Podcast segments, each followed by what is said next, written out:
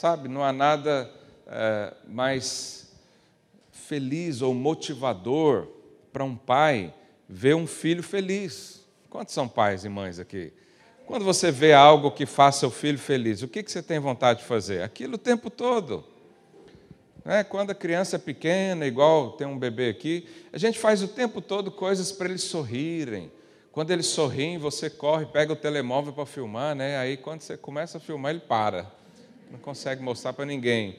Mas é uma alegria ver o filho feliz. E se eu e você somos maus, como diz a Bíblia, conseguimos dar boas dádivas aos filhos, quanto mais o Pai Celeste. Então, eu creio que Deus, na sua glória, quando vê um filho feliz, ele vibra também de felicidade. Mas o contrário também é, é verdadeiro. Quando ele estiver triste, ele quer fazer alguma coisa para mudar a situação. Deus não tem prazer na tristeza humana. Deus não tem prazer no sofrimento do filho. Nem eu e você temos isso, porque Deus teria. Então não existe nada melhor né, para um pai do que ver um filho feliz. Viver intensamente, então, é uma. É, deveria ser um assunto comum nas igrejas, mas você não ouve falar disso.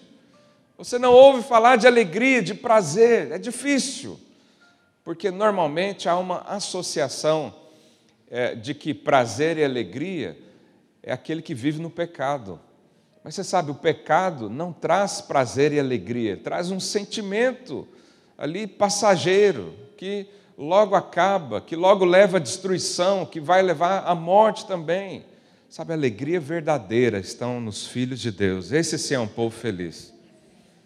Alegria verdadeira é saber que você tem um pai, que você foi adotado por ele, que você vai passar a eternidade ao lado dele e que ele está presente hoje na sua vida. Então nós precisamos falar mais sobre isso. Muitos pensam que a vida cristã é aquela, é, aquela coisa assim triste, focada no sofrimento ou na angústia, mas não é, não é para ser assim. O Senhor nos deu uma vida para ser vivida intensamente. Fala isso aí para o seu vizinho, viva a vida intensamente.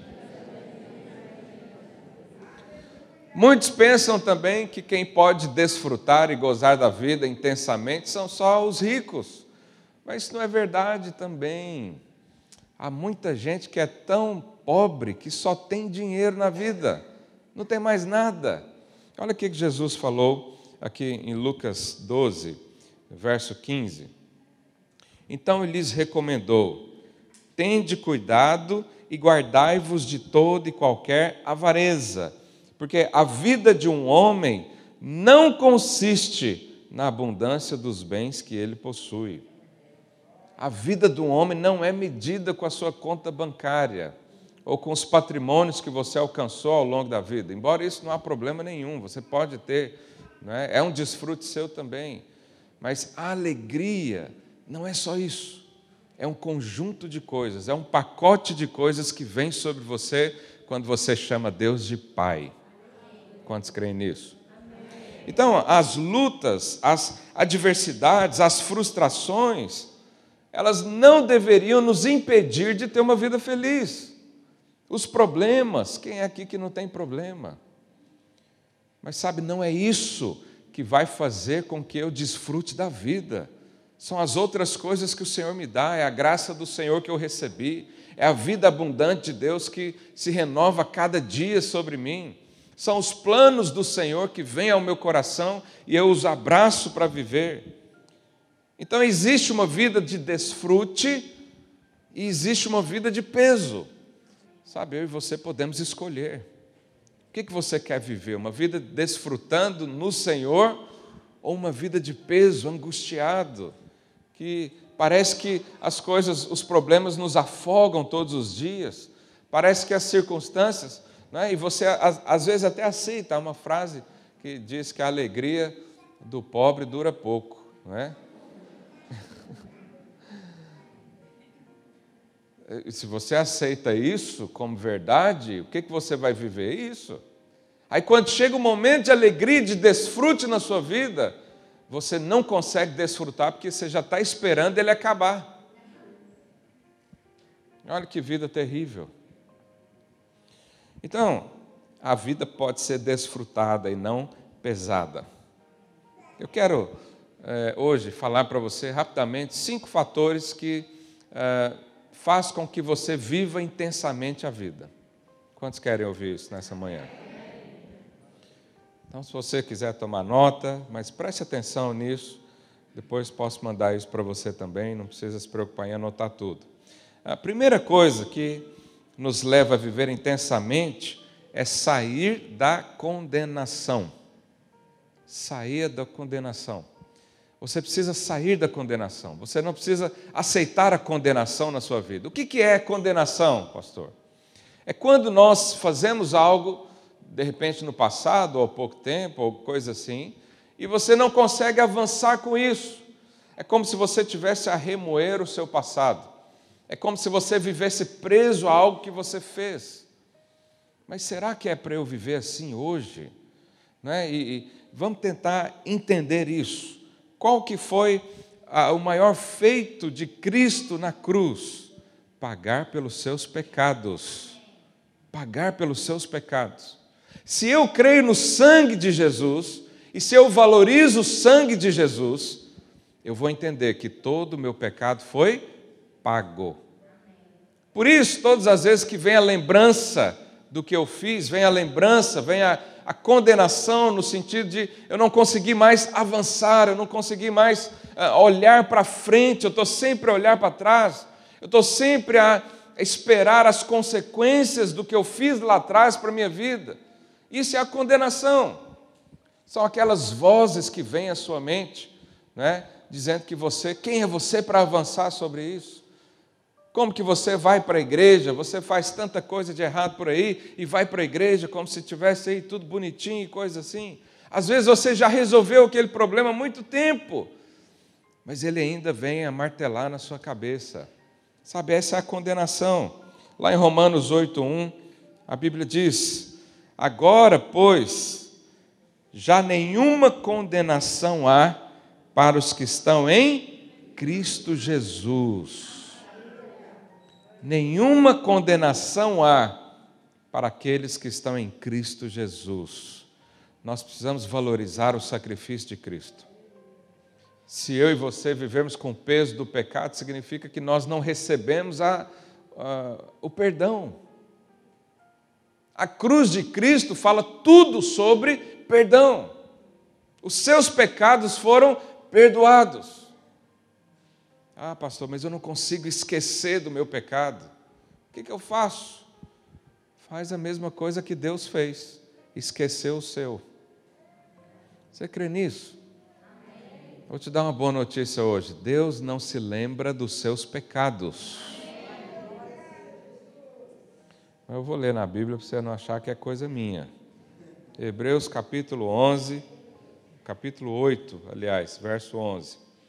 Olha o que, que diz: Pois para com as suas iniquidades usarei de misericórdia, e dos seus pecados jamais me lembrarei.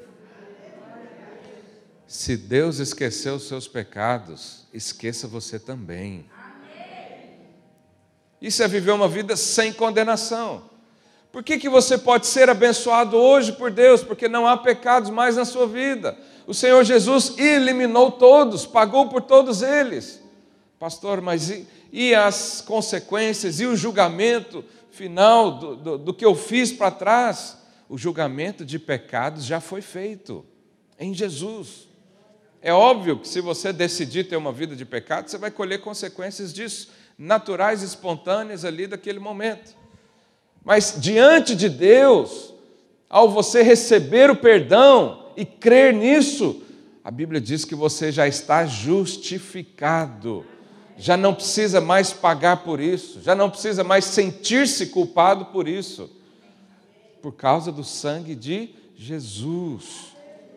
Então, se nós vivemos uma vida uh, e, e o tempo todo pensarmos que Deus está zangado conosco, você sabe, há muitos cristãos que vivem assim. Ele está o tempo todo achando que Deus está zangado com ele. O tempo todo, por quê? Porque ele fez alguma coisa, ou deixou de fazer outra, ou ele não observou aquela lei, aquele mandamento e não fez aquilo que devia fazer. E ele está o tempo todo achando que Deus está zangado. Mas Deus não olha mais para o seu passado, Ele quer que você olhe junto com Ele para o futuro, para as coisas que estão por vir, para os sonhos, para o propósito, para a sua vida né, justa e as suas obras justas também. Mas é necessário você colocar um ponto final nisso na sua vida. É necessário você chegar diante de Deus e com o sentimento, a consciência limpa de que Ele já resolveu esse problema do pecado na sua vida. E quanto mais posicionar nisso, menos ocasião o pecado tem na sua vida. Você sabe, há também um pensamento que nós não fizemos o suficiente. Nós estamos em falta com Deus o tempo todo. Se alguém pergunta para você, Deus está feliz com você hoje, o que, você pensaria aí no seu lugar? Eu creio que muitas pessoas iriam pensar: bom, deixa eu ver o que, que eu fiz ou deixei de fazer, deixa eu ver se essa semana eu segui certinho o coreto, deixa eu ver se essa semana não, não, não briguei com meu marido, com a minha esposa, não dei um chute no cão. Deixa eu ver tudo isso. Ah, então se eu fiz coisas boas, ah, então hoje talvez eu acho que Deus está feliz comigo. Mas você sabe, a felicidade de Deus não é pelo seu comportamento, é porque você se tornou filho dele. E o pai ama o filho de uma forma incondicional. Mas há aqui uma coisa que nós precisamos eliminar na nossa vida.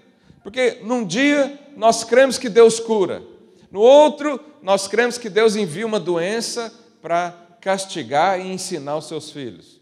Vai ter alguma coisa errada nisso. Se Deus cura, para que, que Ele vai mandar outra? Sabe que Deus está a brincar com a sua vida?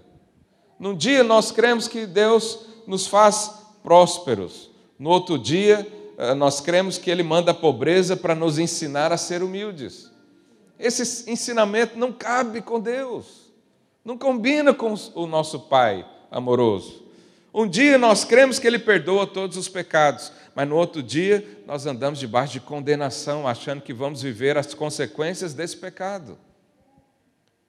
Num dia nós cremos que Deus nos ama, e você sabe, a salvação começa assim. A salvação entra na sua vida o dia que você entende que Ele te amou. Esse é o primeiro. Mas aí no outro dia, a gente já não se sente digno nem de tomar uma ceia para lembrar do perdão dos pecados. Então nós precisamos nos livrar disso, dessas acusações. Né, o diabo sempre vai lançar na sua mente eh, frases do tipo: como você ainda pode acreditar que é um cristão? Olhe tanta coisa que você fez, você é um hipócrita. O inimigo sempre vai falar para você: para de orar, não adianta nada você orar com esse comportamento todo torto. Para de pedir bênção para o Senhor, Deus não vai te abençoar coisa nenhuma. Isso tudo faz parte da acusação, acusação.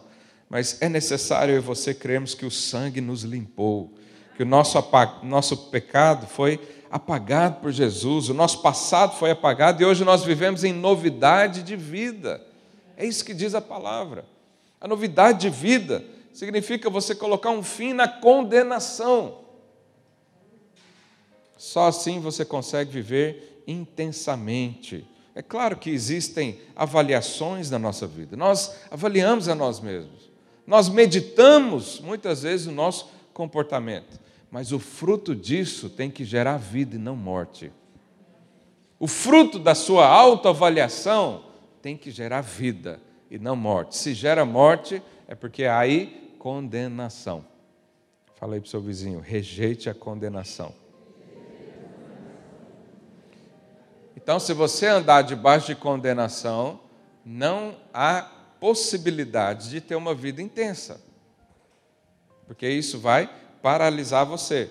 O segundo aspecto aqui da vida intensa é viver em paz. Viva em paz. Eu creio que paz é o que todo mundo quer, mas sabe que isso, para nós cristãos, é uma decisão porque Jesus já disse: A minha paz vos dou. Então, se você recebeu paz de Jesus, né, você pode decidir viver em paz. Ou você pode decidir viver angustiado por aí da vida. Então, a paz nos permite desfrutar da vida. E eu quero falar aqui de pelo menos três dimensões da paz. Lá em Romanos 5:1, olha o que a Bíblia diz. Romanos 5, verso 1. Justificados, pois, mediante a fé, ou seja, se você crê que Deus uh, perdoou os seus pecados, qual que é a consequência imediata? Temos paz com Deus por meio do nosso Senhor Jesus Cristo. Meu irmão, se você tem paz com Deus, que é a maior força existente no universo, do cosmos ou de qualquer outra coisa assim, você vai temer o quê? Se você está em paz com Deus, você vai ter medo de homens. Se você está em paz com Deus, o seu, o Criador de todas as coisas, que te adotou como filho, você vai viver angustiado pelo quê? Isso só pode ser uma decisão sua. Você pode acordar todos os dias e respirar isso e falar: Eu tenho paz com Deus. Antes eu não tinha, antes eu era inimigo de Deus, é o que diz a Bíblia. Mas agora eu fui adotado, agora eu fui chamado de filho, fui incluído no reino do Filho do seu amor, fui resgatado do império das trevas e transportado para o reino de Cristo. Eu só posso viver em paz, eu só posso viver feliz. Mas nós podemos sair dessa posição.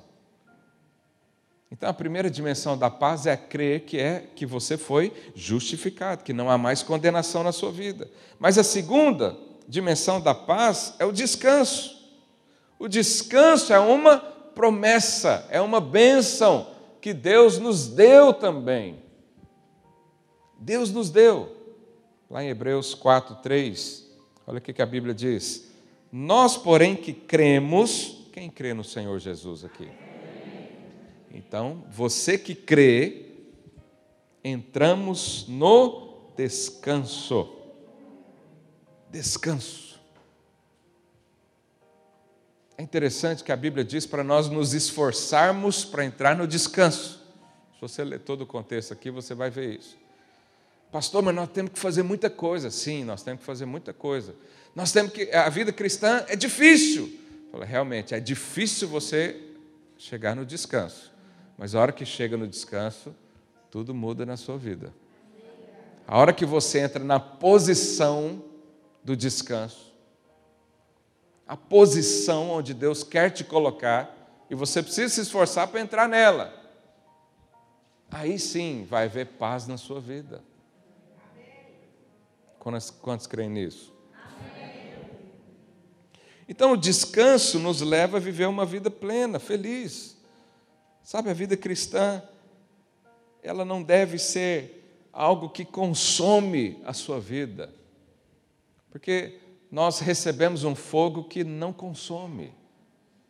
Os irmãos lembram da história lá de Moisés, quando Moisés passou 40 anos ah, no deserto, antes de libertar o povo do Egito, e o Senhor o chamou para conversar, e ele viu uma sarça arder, e ela estava com fogo, mas o fogo não consumia. Esse é o fogo do Espírito Santo, ele está em nós, mas ele não nos consome. Ou seja, você não é o combustível da obra de Deus para ser todo queimado ao trabalhar com Deus. O combustível é o Espírito Santo, é Ele que faz todas as coisas. Nós somos apenas instrumentos. Por isso nós podemos viver em paz. E a terceira dimensão da paz é porque nós somos amados. Nós somos amados. Lá em 1 João 4,18, a Bíblia diz o seguinte: no amor não existe medo. Antes, o perfeito amor lança fora o medo. O perfeito amor lança fora o medo. Quem é que quer viver com medo? A minha família, eu vim de uma região lá do Brasil muito é, muito inusitada, assim, tem muitas coisas que acontecem só lá. Esses dias tinha um tigre solto na cidade, há uns anos atrás, um tigre, estava lá a andar pela região. E agora tem um maníaco, que é o tal do Lázaro. Alguém ouviu aqui falar do Lázaro? Se você acompanha alguma notícia do Brasil, é um, um assassino em série, né? um serial killer, que está solto no mato. E aí, quem vive lá nas fazendas, está vivendo agora debaixo de medo. E isso é terrível, porque você nunca sabe o que vai aparecer à sua porta, não é? Agora, se Deus nos tirou do império das trevas e nos transportou para o reino de Jesus, será que o reino de Jesus tem medo também? Mas aqui está o segredo de tudo isso. No amor não existe medo. Agora, o que é o amor? Essa é a grande pergunta. O que é o amor? É o que você sente por Deus? Não, é o que Ele sente por você. E aí diz: no perfeito amor, quando você encontra o perfeito amor, quando você recebe o perfeito amor, então já não há mais medo na sua vida. Porque Ele te ama. Se você tem paz com Deus, se você foi adotado por Deus, agora você é filho de Deus, e Ele te ama com tudo que Ele tem, você vai ter medo do quê? Nós precisamos acordar todos os dias e lembrarmos do amor de Cristo, do amor do Pai, e desfrutarmos disso. Sabe, quando vem aqueles dias difíceis, quando vem o medo, quando vem a falta de paz, quando vem a ansiedade, quando vem a angústia, o que, que eu e você precisamos lembrar? Do perfeito amor. Porque ao, ao lembrar do perfeito amor, o medo será lançado fora. E no verso 19 diz: Nós amamos porque Ele nos amou primeiro. Só há amor na minha vida porque eu recebi de Deus. Eu só consigo fazer algo bom para alguém porque eu recebi de Deus. Então, essa recepção do amor, essa consciência de que nós fomos amados, isso vai trazer paz na sua vida.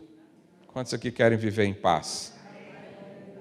Faz o teste, acorda todos os dias agradecendo pela paz do Senhor, agradecendo pelo amor do Senhor, agradecendo pelo sacrifício que Ele fez na cruz por você e com certeza a sua vida nunca mais será a mesma.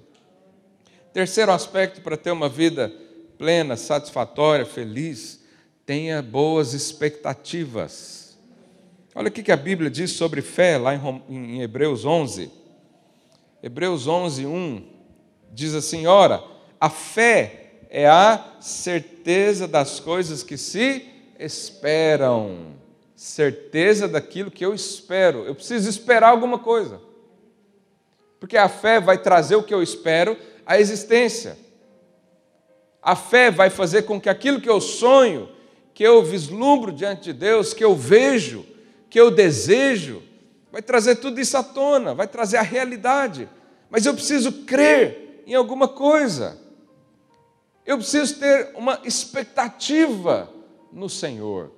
E quando eu pergunto para você qual é a sua expectativa em Deus hoje, Sabe, se você anda debaixo de condenação, com certeza você está esperando o juízo chegar na sua vida. Se você anda debaixo do medo, com certeza você está esperando algo ruim que aconteça na sua vida. Mas quando você tem boas expectativas e alguém fala o que você espera de Deus hoje, essa pessoa rapidamente fala: Eu quero ser abençoado, eu quero ter uma experiência hoje, eu quero receber vida, provisão, alegria, paz, harmonia na minha casa. E é assim que nós vivemos. Então, ter boas expectativas é o normal de uma vida cristã. Você também pode fazer isso todos os dias. Eu, eu sempre falo isso para os irmãos, vou falar a vida toda. Você pode acordar todos os dias com uma boa expectativa da parte de Deus. Porque todos os dias Deus quer abençoar você. Todos os dias Deus quer liberar algo novo na sua vida. Todos os dias Deus quer colocar força. Deus quer revigorar a sua fé. Mas é necessário você crer. É necessário que você esteja ciente do amor de Deus e declare: Eu sou amado. Deus tem coisas tremendas para mim. Eu fui, escolhi, eu fui escolhido por Ele. Mas, pastor, como é que eu sei que Deus me ama? A Bíblia já diz que Deus prova o seu amor pelo fato de ter Cristo morrido na cruz por nós quando nós ainda éramos pecadores. Ou seja, quando você não queria saber de Deus, Ele mandou o seu filho para morrer no seu lugar. Quando você jogava pedra na cruz e falava: quem, quem que é esse bando de crente está aqui atrapalhando a minha vida? Deus estava lá enviando o seu filho para morrer no seu lugar. Isso é a prova. Mas há algo que Jesus falou também, está é, lá em João 17, verso 23. Olha o que, que a Bíblia diz.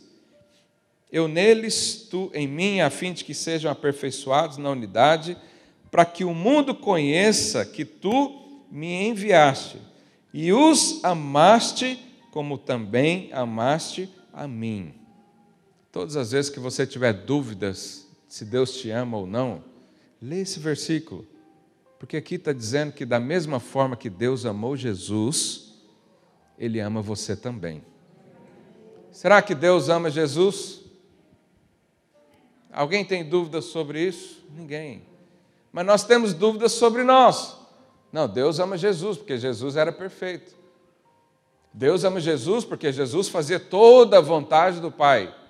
Deus ama Jesus porque ele era o varão perfeito. Mas aqui Jesus disse que Deus ama você da mesma forma que amou ele. Então você vai acreditar nas palavras de Jesus? Ou você vai ainda dar margem aos seus sentimentos, às suas emoções, ou a condenação que persiste em nos acompanhar nessa vida. Então, quem se sente amado, é? quem tem boas expectativas, ele espera a bênção de Deus todos os dias. Mas quem não tem boas expectativas, ele espera coisas ruins todos os dias. Você já cumprimentou alguém e você diz bom dia, e ele fala bom dia pra, só se for para você. Que dia terrível esse. Você não sabe se tem sol, se tem chuva. Já viu aquela expressão? É bom demais para ser verdade? Muita gente vive assim, ele está numa vida boa, mas ele espera algo ruim acontecer o tempo todo. Ele diz: hoje está muito bom, é porque vai acontecer alguma coisa ruim. Olha que vida terrível. Está muito bom isso aqui, então alguma coisa vai acontecer. Sabe, quem tem boas expectativas, ele crê no seguinte: está muito bom para ser verdade, mas é verdade. Isso aqui está muito bom, então Deus vai melhorar. Pastor, mas e se acontecer um problema? Irmãos, o problema é só um trampolim para você crescer mais ainda. As dificuldades são só ocasiões que Deus permite para você conhecer o poder dele. Os problemas só te ajudam a aproximar mais do Senhor, só evidenciam mais a força da sua fé. Então nós temos boas expectativas, nós somos felizes, desfrutamos dos dias ao máximo, desfrutamos com a nossa família, desfrutamos na nossa casa, no nosso casamento. Nós temos boas expectativas no Senhor porque Ele tem nos abençoado, Ele tem promessas para nós, Ele tem palavras para nós, e as palavras são sempre né, de vida. Existe uma diferença entre é, ser aquela pessoa otimista, não, é? não há nada de errado em você ser otimista, mas existe algo mais superior do que ser otimista, é crer na fidelidade de Deus. Então, há pessoas que vai uh, no otimismo só. Não, eu posso, eu consigo. Não tem nada de errado nisso. Você pode fazer isso todos os dias. Mas tem outros que, além de ser otimistas, ele ainda confia na palavra de Deus. Ele diz: Eu posso, eu consigo, porque o Senhor está comigo. Eu posso, eu consigo, porque o Senhor me disse para fazer. Eu posso, eu consigo, porque o Senhor me diz quem eu sou. Você vê a diferença? Não são palavras positivas, são palavras verdadeiras que nós recebemos através da Bíblia, da, do Senhor. Essa foi a troca do Calvário. O que, que Jesus fez? Ele pegou tudo quem, o que você era e te deu tudo o que Ele é. Essa foi a troca do Calvário. Então, o pensamento positivo, ele pode até funcionar bem, mas você sabe, nós temos algo dentro de nós que chama-se consciência. E um momento ou outro, a sua consciência vai te perguntar: mas por que, que você está sendo tão positivo assim? O que, que você fez para merecer isso? A nossa consciência nos acusa disso. Não, mas o que, que você fez para colher o bem? Você realmente é, é, plantou bem? Você fez por merecer? Por isso, o pensamento positivo nem sempre vai resolver os problemas da nossa vida. Mas existe o pensamento do alto, que é quando Deus fala sobre você. A Bíblia diz aqui em Salmo 35, verso 27. Vamos ler isso juntos? Olha o que, que diz: Cantem de júbilo e se alegrem os que têm prazer na minha retidão. E digam sempre: Glorificado seja o Senhor, que se compraz na prosperidade do seu servo. Em outras palavras, Deus tem prazer em te prosperar. Deus tem alegria em colocar recursos e bens materiais nas suas mãos. Deus tem alegria em ver você desfrutar da vida. Claro que o seu coração não pode estar nessas coisas, mas ele se alegra em dar boas coisas aos filhos. Por isso nós podemos ter boas expectativas, porque Ele ama te abençoar. Por que, que eu posso esperar ser abençoado? Porque Deus está o tempo todo querendo te abençoar. É só você erguer suas mãos e falar: Deus, eu quero ser abençoado. Eu quero viver uma vida plena. Eu quero viver debaixo de alegria, de paz. Eu quero crescer na minha vida profissional. Eu quero ver minha família crescer. Eu quero um ambiente lá em casa de harmonia, de alegria onde nós temos prazer uns com os outros, onde sentar à mesa é uma coisa boa e não ruim. Eu quero viver isso, porque a Bíblia diz que Deus tem prazer em abençoar você. Então, escolha ser feliz. A felicidade para um crente é uma escolha. Escolha ser feliz. Quem quer ser feliz aqui? Levanta sua mão aí. Pedro falou algo interessante, capítulo 3, verso 10 da sua primeira epístola. Ele diz assim: Pois quem quer amar a vida e ver dias felizes, refreia a língua do mal e evite que os seus lábios falem dolosamente. Bom, o apóstolo Pedro faz uma pergunta aqui. Ele diz: Quem quer amar a vida e ver dias felizes? Quem quer acordar todos os dias lá na sua cama e poder dizer: Eu amo a minha vida? Quem quer acordar todos os dias e dizer: Eu amo ser feliz? Sabe, essa é a vida que Deus tem para nós. Eu volto a dizer, isso é muito pouco falado. Porque a vida feliz, né, alegre, contente, normalmente está associada ao pecado, ou à riqueza, ou coisas externas. Mas a verdade é que ela está aí dentro de você. É só você decidir, eu vou ser feliz. Você sabe, isso é como o nosso humor. Quem é casado sabe que há dias que o nosso humor está lá embaixo. Principalmente quando você está a discutir o relacionamento, né? Quando a mulher fala, Felipe, eu preciso conversar com você. O humor já estremece. Então você está lá a discutir com a sua esposa, naquele naquele fogo né, consumidor, e de repente chega uma visita para você, com um bolo na mão. Na hora, você deixa o humor triste e fica feliz. Na hora, você muda totalmente. Isso significa que você tem controle. Quem é mal-humorado, ele é assim porque quer. Mas quem é bom, bem-humorado, é assim também porque quer. Um cristão que vive a vida triste, vou dizer para você, é assim porque quer.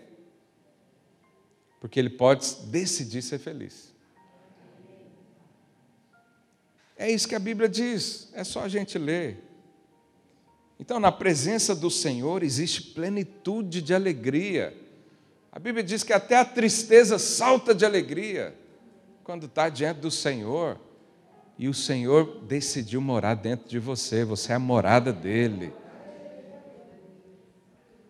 Aí dentro habita o Espírito Santo de Deus. Como é que você vai dar espaço para a tristeza?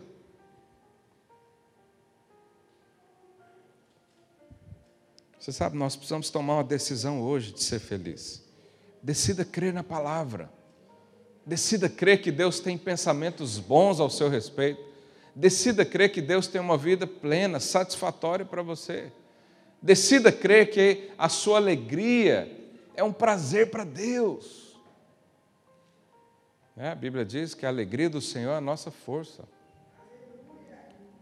A alegria do Senhor alegria que vem de Deus.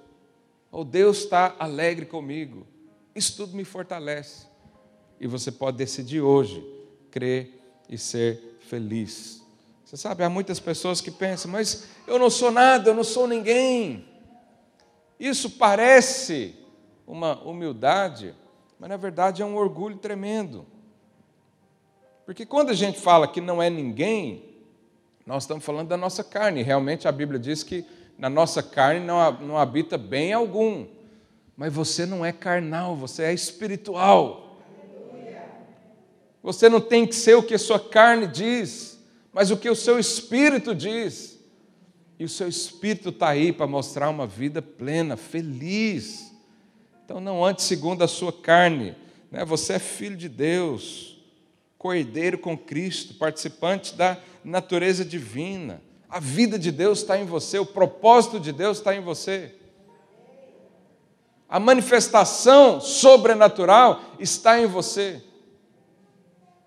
Então, se Deus gosta de você, para que você vai pensar outra coisa? Se Deus está aí, né, dentro de você, é necessário ter essa consciência. Há um Deus que me ama. Há um Deus que viu valor em mim. E eu vou andar conforme essa palavra. Então fala aí para o seu vizinho: ser feliz é uma escolha. E qual é a sua escolha hoje? Eu ainda estou vendo alguns rostinhos assim fechados ainda. O mau humor é uma escolha. e a felicidade também. Quantos creem nisso? E por último, para nós encerrarmos, aprenda a ser grato. A gratidão vai te fazer feliz. Você já viu alguém ingrato por aí? Ele é feliz ou triste? É triste. Ele está o tempo todo uh, sendo negativo. O tempo todo esperando algo ruim que aconteça. Ele não tem paz com Deus, ele não tem paz com a, nem com a esposa, nem com o marido, nem com o filho, nem com ninguém. Ele não tem paz no trabalho, ele não tem paz na família. Ele está sempre reclamando. Mas você sabe, a gratidão move os céus. Romanos 8, 28, sabemos que todas as coisas cooperam para o bem daqueles que amam a Deus, daqueles que são chamados segundo o seu propósito.